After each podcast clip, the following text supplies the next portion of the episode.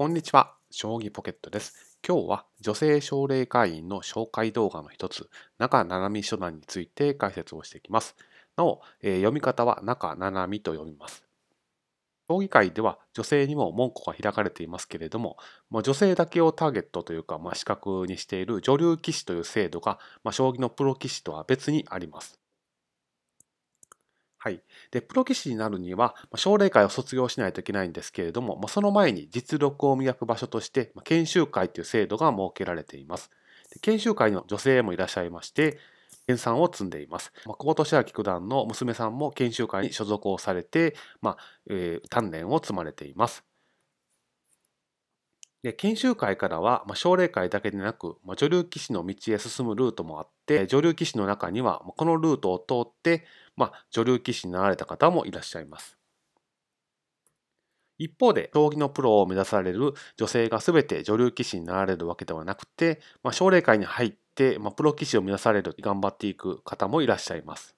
最近ではどんな方がいらっしゃるのかと。近のケースでどんな方がどんな決断をされたのか、次のスライドで見ていきます。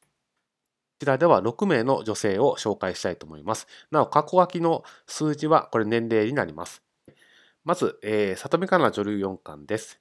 女流棋士の世界にまずは入られまして、まあ、そこで、まあ、タイトルホルダーまで上り詰められました。里見香奈女流四冠が、まあ、奨励会に入りたいというふうに意思表明をされた時点では、現状のようなルールが整備されていませんでしたので、まあ、編入試験という形が、えー、急遽設けられまして、合格されまして、奨励会に入られました。最終的に3段まで上り詰められまして、まあ、女性で初めての3段を実現されています。体調不良による休場もありまして、まあ、18年3月までに四段昇段を果たすことはできませんでして、まあ、奨励会を18年3月で大会をされています。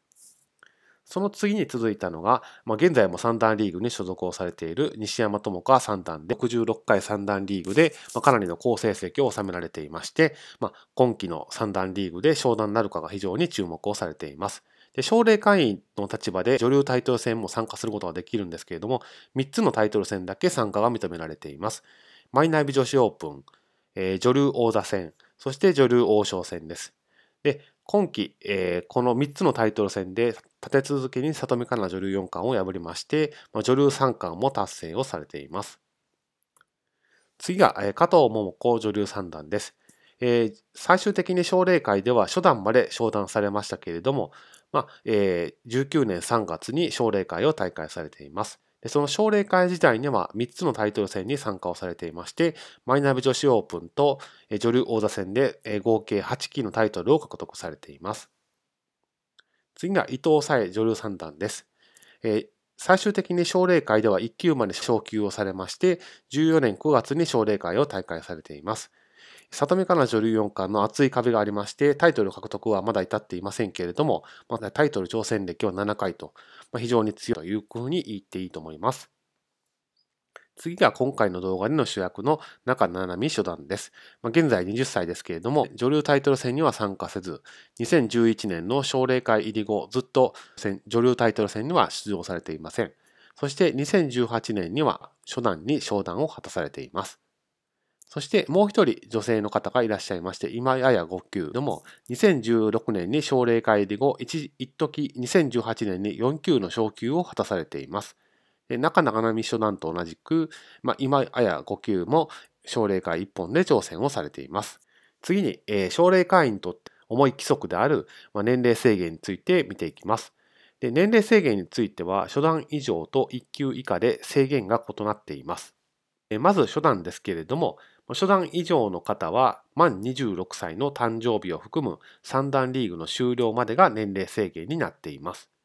一方、1級9以下ですと満21歳の誕生日までに初段、昇段を果たす必要があると。その上で初段以上の方の、えー、年齢制限を満たすという必要があると。こういう2段構えのルールになっています。これを現役の奨励会員3名の方に当てはめるとこんな感じになります。まず西山智子三段は現在24歳でして、2021年6月が、まあ、満26歳になるタイミングと。ですので、残された三段リーグは現在開催中を含め、え4回のリーグ戦のうちに商談を果たす必要があると。こういう状況になっています。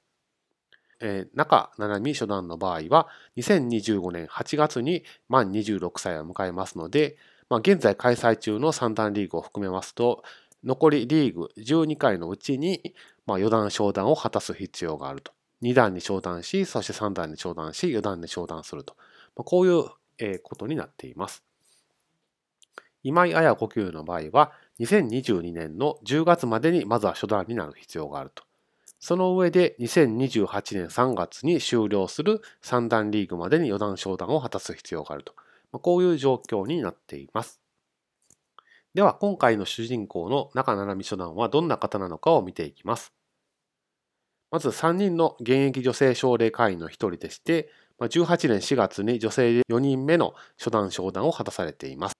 はい、まず2011年に奨励会に入られまして、まあ、関西の奨励会員に所属をされています。現在20歳4ヶ月なんですけれども、大きな注目ポイントとしましては、女流タイトル戦に参加をされていないということです。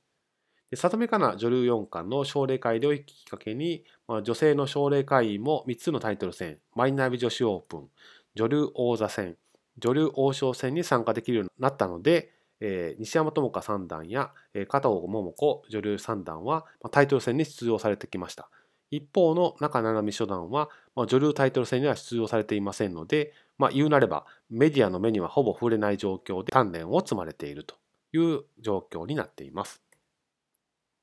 ですので、まあ、今回の動画では、えー、奨励会1本で挑戦を続ける中七海初段今後どうなるのかについてまとめたと、まあ、こういった背景の動画になります。では、中七海初段はどんな成績なのかについて、えー、現状をまとめておきます。初段昇段後、まあ、少し苦労されていたんですけれども、最近昇段の可能性が高まってきました。初段以上の方は、えー、昇段規定、具体的に言うと5つのルールがありますけれども、それはまとめるとこんな感じになります。こんな感じで、まず8連勝。で、えー、黒星が増えるほど勝ち星が必要な数が増えていくんですけれども、12勝4敗、14勝5敗、16勝6敗、18勝7敗という5つのルールになっています。でこれを中七海初段の最近の成績を当てはめるとこんな感じになります。現在5連勝中ですので、まあ、最短ですと3連勝すれば8連勝を満たすと。で仮にどこかで1つ ,1 つ負けてしまうと4勝1敗で12勝4敗。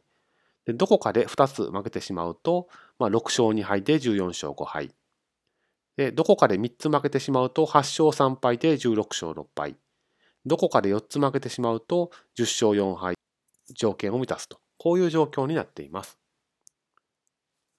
でちなみに、えー、奨励会の初段以上の方は1ヶ月の前半に2曲、後半に2曲の合計4曲を消化されるので、まあ、3連勝を前提としますと、2段昇段は最短で20年1月の可能性があると。こういう状況です。では、3段まで昇段された2人の女性、里見香奈女流四冠と西山智香三段のケースと比較してみます。なんですけれども、里見香奈女流四冠は19歳10ヶ月で昇段を果たされています。西山智香三段は18歳6ヶ月で昇段。一方の中七海初段は18歳7ヶ月で昇段と、まあ、ほぼ西山智香三段と同じ年齢で昇段を果たされています。そして2段は、えー、里見香奈女流四冠は21歳4ヶ月。一方の西山智香三段は19歳2ヶ月と、まあ、つまり初段昇段後ほぼ半年で2段に昇段をされています。で中七海初段は今、え今現在20歳4ヶ月なので、えグレーの文字で少し薄くしてありますけれども、もし来月昇段することがあると、ま、20歳5ヶ月での昇段と、ま、こういうことになります。3段はというと、里見香奈女流四冠は21歳9ヶ月、まあ、2段からほぼ間髪置かずといった感じですけれども、西山智香三段は20歳5ヶ月で3段に昇段を果たされています。ですので、まあ、中七海初段が3段まで昇段するのは何歳ぐらいになるのかっていうのが、まあ、この数字を見るとほぼ近い年齢になる可能性はあるというふうに思われます。ですので、ぜひとも西山智香三段続いてほしいなと願わずにはいられません。最後に、中七海初段の、将棋について、寄付について、えー、紹介をしておきます。奨励会に入会された後の対局は2局公開されています。2級時代が1局で、1級時代も1局です。で内容を拝見する限り、共に振り飛車を採用されていますので、おそらくま振り飛車党なのかなというふうに思われます。はい、以上になります。で今後も、えー、当動画では中七海初段の動向を引き続きフォローしていきたいなというふうに思っています。ご清聴ありがとうございました。